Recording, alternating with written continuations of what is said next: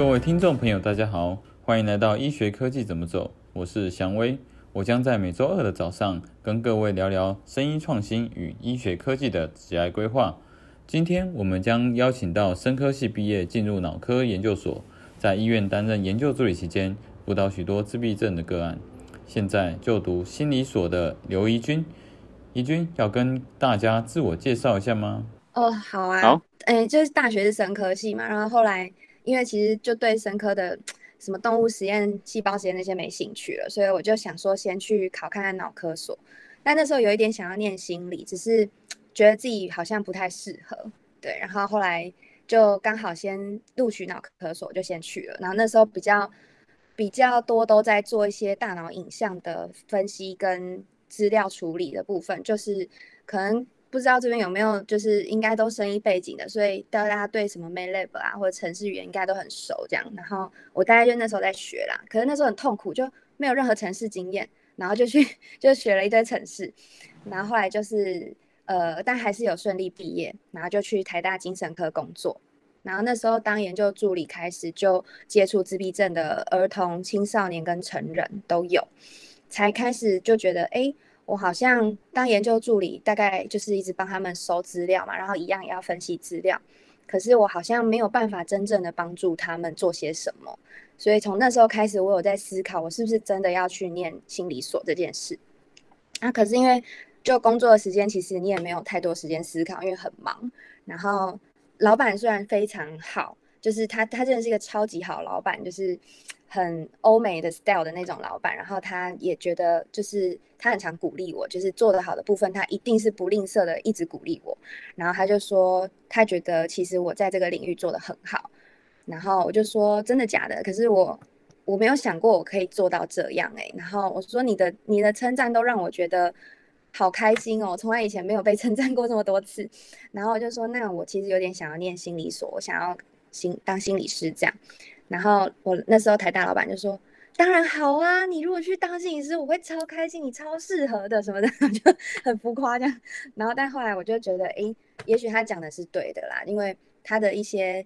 呃一些称赞的点，都是我真的有去努力做，然后有做的还不错的部分。所以就比如说，可能家长。”嗯，因为我们有很多自闭症小朋友的家长都还蛮辛苦的，然后比会，因为他们带小孩都会比一般的家长带小孩更累，所以他们很常会有情绪上的困扰，或是自己有一些家庭的议题没有处理好，然后同时又要处理小孩，就非常辛苦。然后我会，呃，那时候都还不是心理师哦，然后就是就是想说，哎，那我给家长一点意见好了，然后就是。看了老板怎么做，就是在他在门诊时候怎么跟家长讲，我就试着跟家长这样类似的方式讲，然后家长回去就还真的还去试了，就是我的方法，然后就发现小朋友也进步了，然后整个就是成就感爆棚，就觉得哎好像还真的 OK 耶，就是我可以这样，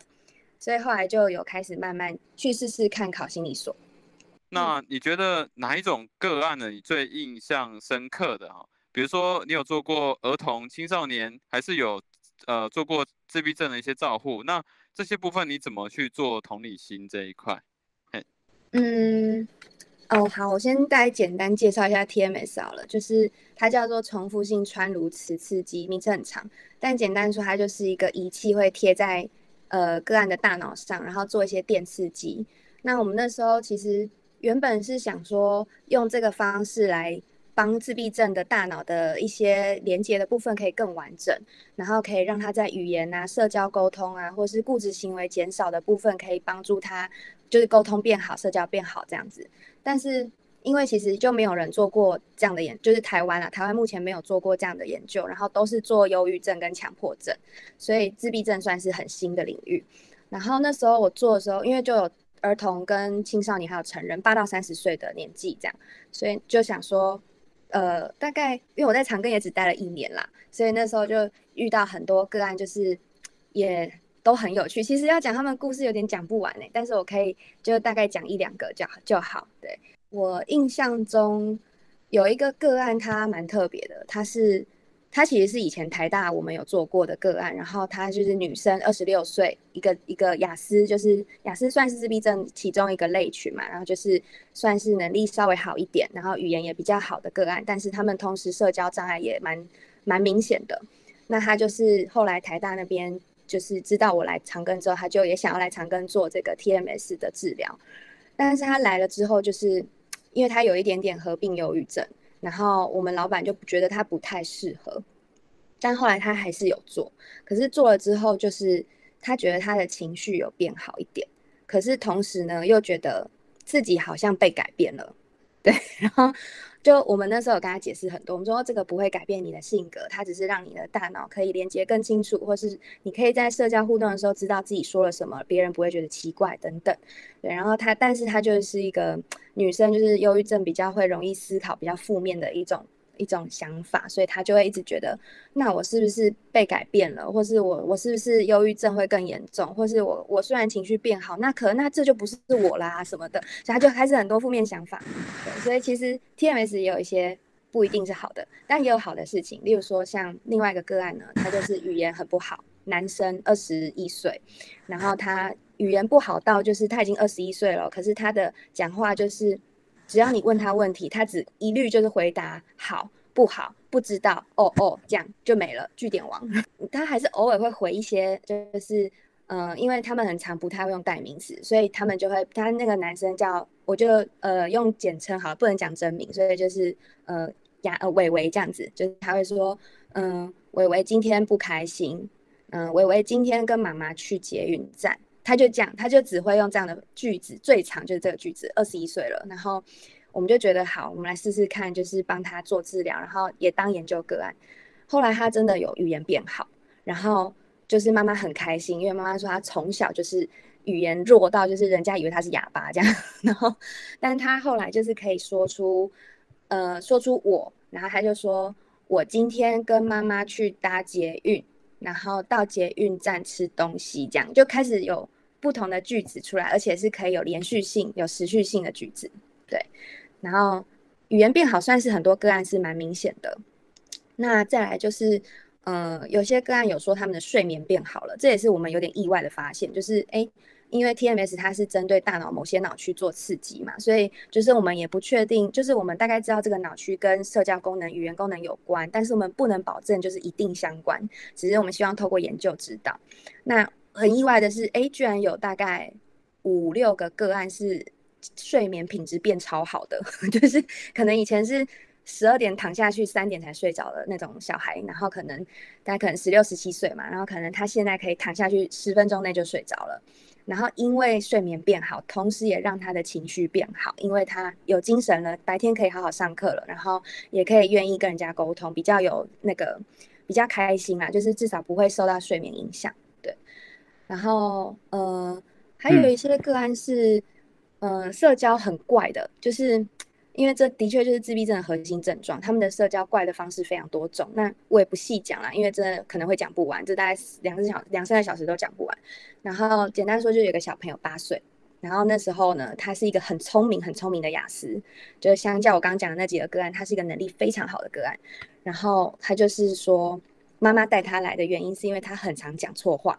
然后 很常会说一些很白目的言语。那时候在医院，他来，然后妈妈就跟我们说：“哦，你知道哦，你们知道现在那个武汉肺炎多严重吗？我今天带他去那个餐厅吃饭，结果你知道我儿子说什么吗？他就跟在大家面前说：我刚从中国回来，我从武汉回来。然后就每个人吓死了，想说这小孩子发生什么事了。然后妈妈就很尴尬，因为小朋友就是很不会讲话，就是。”硬要就是说一些让大家很紧张的话，或是可能故意去闹别人这样，可是他那个那个闹又是很白目的那一种，嗯，对，总之就是妈妈就带他来做了，然后我们就帮他做的时候是竭尽所能，就是非常困难的事情，因为他是一个很有抗拒性的小孩，然后他他他是很聪明，他会说。为什么你们要做这个啊？这个对我又没有什么帮助，而且为什么刚刚前一个小孩可以做三十的剂量啊？我为什么要做五十？他跟我们 argue 这些有的没的，嗯我们也就尽量啦。然后，但他也是很有趣的人，他就会跟我们分享他学校的事情。可是分享事情都很怪，有例如说什么他在学校会跟同学说他的他的嗯，我想一下哦，他说他的内裤是香蕉的味道，然后就是呃。很好吃什么的，然后同学就会觉得很奇怪，就是怎么讲这种怪怪的话，然后他就会继续说什么，那你的内裤是橘子的味道还是草莓的味道？这样他就会问一些很不合情境的问题，对对对。然后他妈妈也是很有趣，就是因为他都不配合嘛。然后有一次他也是那边 argue 说，为什么他要做那么高的剂量，很痛啊什么之类的。然后他妈妈就说，就就暴怒了，就说。就是因为你这样一直乱讲话，所以你才需要做五十。你不要吵，给我乖乖坐着，就很生气。OK，那你觉得说转这个研究所，你觉得遇到什么样的困难呢？最大的问题在哪里呢？第一个最大的困难是我从工作的身份变成学生，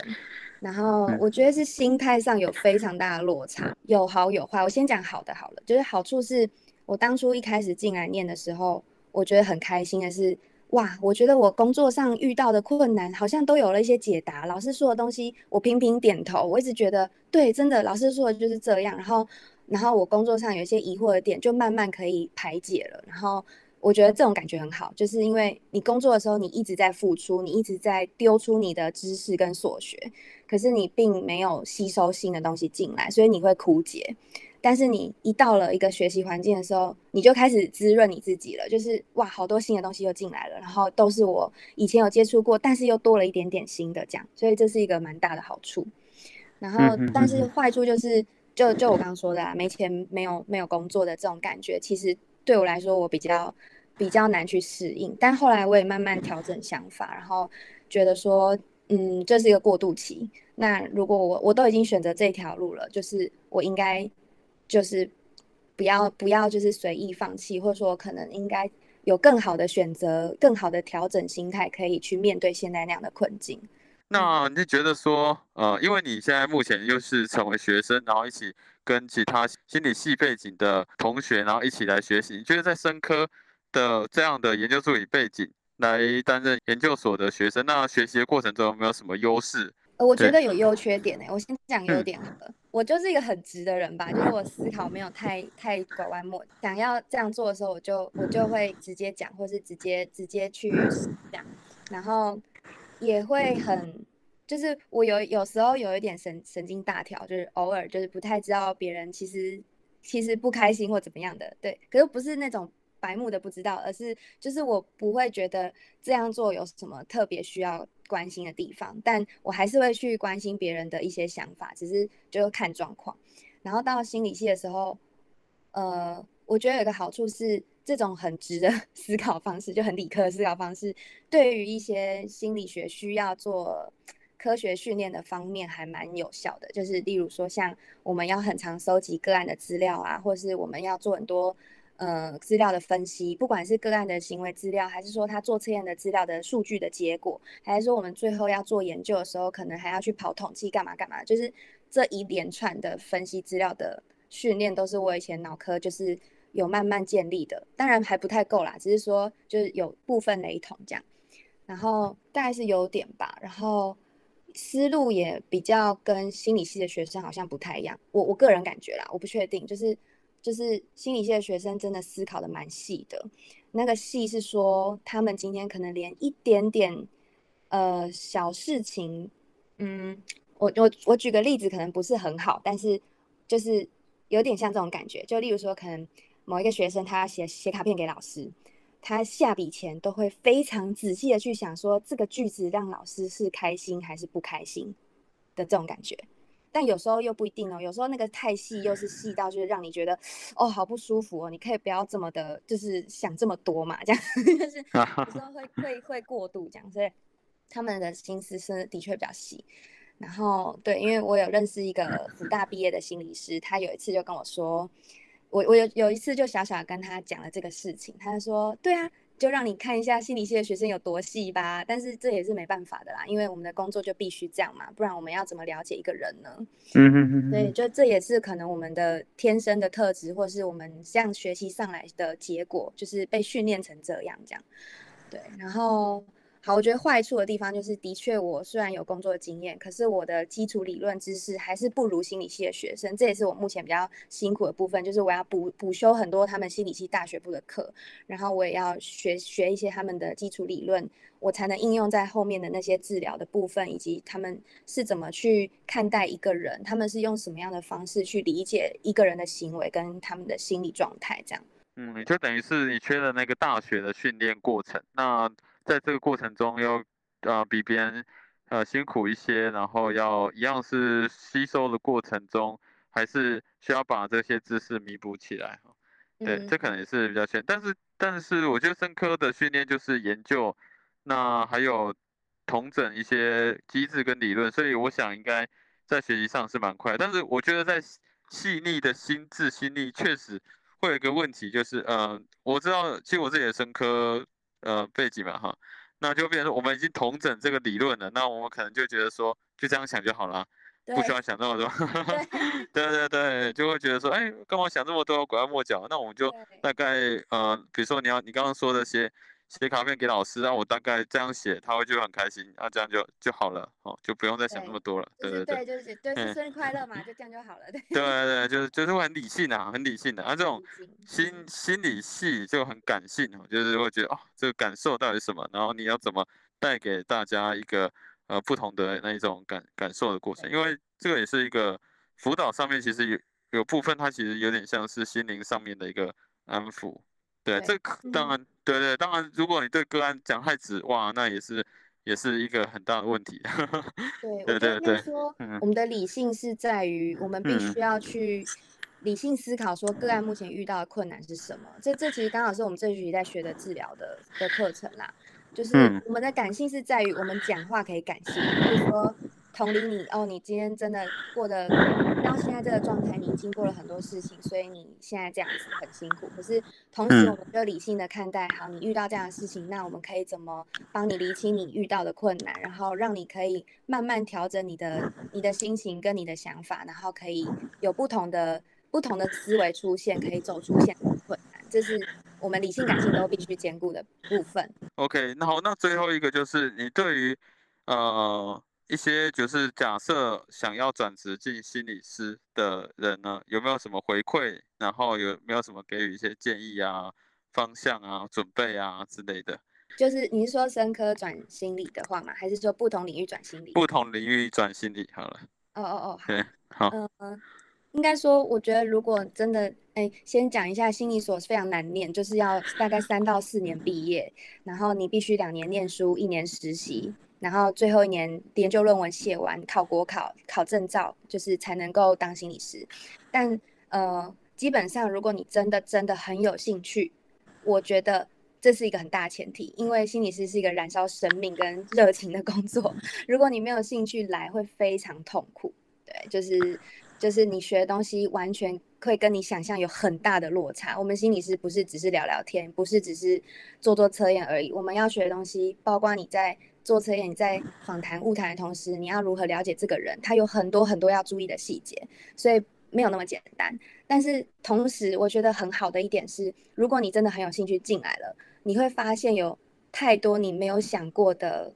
呃，就是说，因为其实它跟你的生命经验会很有关。关系，你遇到的挫折、遇到的困难、你遇到的好事坏事，你都可以在心理系得到一些解答。那那个解答不是说就没事了，而是你可以带着这个解答去反思你目前、以后，因为目前或以后遇到的事情会是什么样子，然后甚至可以帮助别人去思考这些问题。然后我觉得这是一个蛮好，就是有点像心灵丰富的感觉啦，就是你不是。因为有些人其实会跟我抱怨他的工作都很无聊，每天就是做同样的事情，然后被老板骂，被同事念，会跟同事处不好。可是我们心理师比较，我我遇到的啦，目前遇到比较少遇到这个问题，就是大家都的工作都是很心灵富足的，然后心理健康也都算足够的，然后也都让自己过得还行的状态下，然后做这样的工作。对，所以呃，就如果真的你想要转，就前提就是要很有兴趣。然后再来就是你也愿意接受自己会有很多不好的地方，然后可以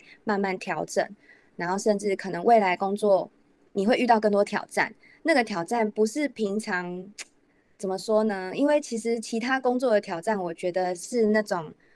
我要达到一个目标，例如说我要达到个业绩或什么的，然后然后可是我没有达到的这种挫折。可是我们心理师的挫折是，我今天跟这个人做了一个一个访一个治疗或是访谈，可是。我忽然发现，我怎么会有这样的的反应呢？我怎么会跟他这样讲话呢？的那个挫折，或是说可能我自己怎么会没有想到要这样帮他，或是那种挫折感是一直重复出现的。我们的挫折就是通常就是在跟人相处的时候就会一直有，尤其是工作的时候。那你如果能够忍受那样挫折，你也愿意接受，那你的特质也会比较 OK，可以来这样。当然还有你自己可以怎么讲呢？你愿意跟人互动，喜欢互动这件事也很重要啦，就最基本的嘛。然后你也可以呃跟人家谈很多事情，比如说你喜欢聊天，而且你真的聊天是呃让人觉得很舒服的，或是跟你聊会觉得哇，好想要继续再跟你聊哦。如果你有这样的特质，那你说不定你也真的很适合。好，那就呃。这现在的这些问题呢，也差不多访问完了。那我们现在就是开放大家一起来看有什么问题可以来询问来宾。哎哎，你好，想问一下。好，你好，你好，那个我是国防医学院的那个李俊和，我想问一下，就是说你刚刚提到说关于心理师跟网红的关系，那诶，究竟能不能就是将心理师的一些分析啊，就是例如说放在 YouTube 上，就是供大家学习，或是？或是他有一些理论，这样就是供大家做参考，就是让也也能让大家就是进入这个心理学这门领域呢。就是有没有可能在网络平台上面，然后就可以呃，就是给予一些心理相关的尝试，然后还有一呃一些大家所知道心理这一呃心理当踏入心理系心理师的过程中，那可能会学什么样的一个方向，然后变成变成一个网络平台的一个知识传播吗？呃，如果说你说就是放到 YouTube，我觉得蛮多人都在做这件事情的。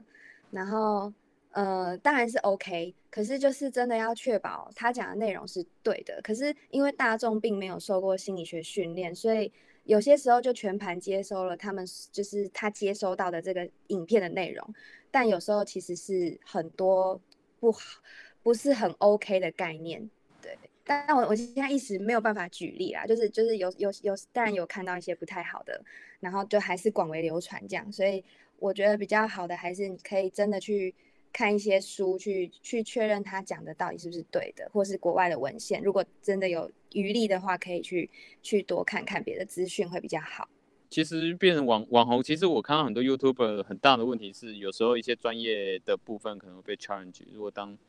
像之前理科太太或什么的，有时候，但是我觉得，其实我我如果个人来看的话，其实因为心理师他如果传达的是一些正正向的一个能量，像我最近也有去玩，呃，就是算是参与一个所谓的什么自我成长营啊，那那个他就是他的做法就是蛮有趣的哈，就是呃他持续的用呃 U 类似 YouTube，他就是 YouTube，然后就是去针对正向心理学这个概念，然后呃比如说你怎么去面对自己的负负面思考。然后怎么负面对自己的心念，然后怎么往自己的目标走，然后在自己的目标走的过程中，你要怎么让自己督促自己，然后还有呃借由众人的力量来往前走。那他这部分他就每一个都把它录成影片，那录成影片之后呢，呃把它包成一套课程，大概十四天左右。那其实心理，我觉得心理心理这个领域真正要能够运用，其实还有一个是社群陪伴的力量。所以它这部分还有一个就是把大家弄成 like like group，每每天晚上的八点呢，就呃大家一起分享一下看完这些影片的心得。那我其实蛮常参与心心理相关的课程，他们常做的就是基本上会讲一些呃呃，比如说概念式的一些心理上面的部分，然后去让你可以面对你的困难。那有一个很重要的 stage 就是你有一个伙伴，有有一个所谓的学习伙伴。那学习伙伴呢？你可以互相的去 share 你的 share 你的想法，然后他也 share 你的想法。那在这个过程中，彼此检视，呃，这个方向走走的方向是不是往比较负向的走？比如说你是呃被害人的想法，还是一个负责任的想法？那这个不同的一个一个呃思维呢，可以借由另外一个人来给予一些回馈。所以其实现在也蛮多这种课程，而且他们收费有些是还蛮高的哈。那而且都是属于那种 close 的课程。但是我有发现说，这个是呃，以整个社会社会的一个影响力来看的话，这类课程也是越来越多啊。因为我们要面对的资讯量越来越大，就是这种知识爆炸，或者是你要面临的选择也多，那遇到的一些呃挑战也大。那这个时候其实怎么面对自己，还有自己想要的目标是什么，这个其实还蛮蛮蛮需要这类心呃就是心理相关的一些呃。给予，然后我觉得还有一个是所谓的社群陪伴感，让大家觉得说都是一起往这个正向走，然后一起来面对自己心理的状态。对，这个是我小小分享。我我其实持续有在参加这类心心灵哲学这这块的课程。好，那我想时间差不多了哈，那我们今天的访谈就到这边，那就今天谢谢大家参与，谢谢。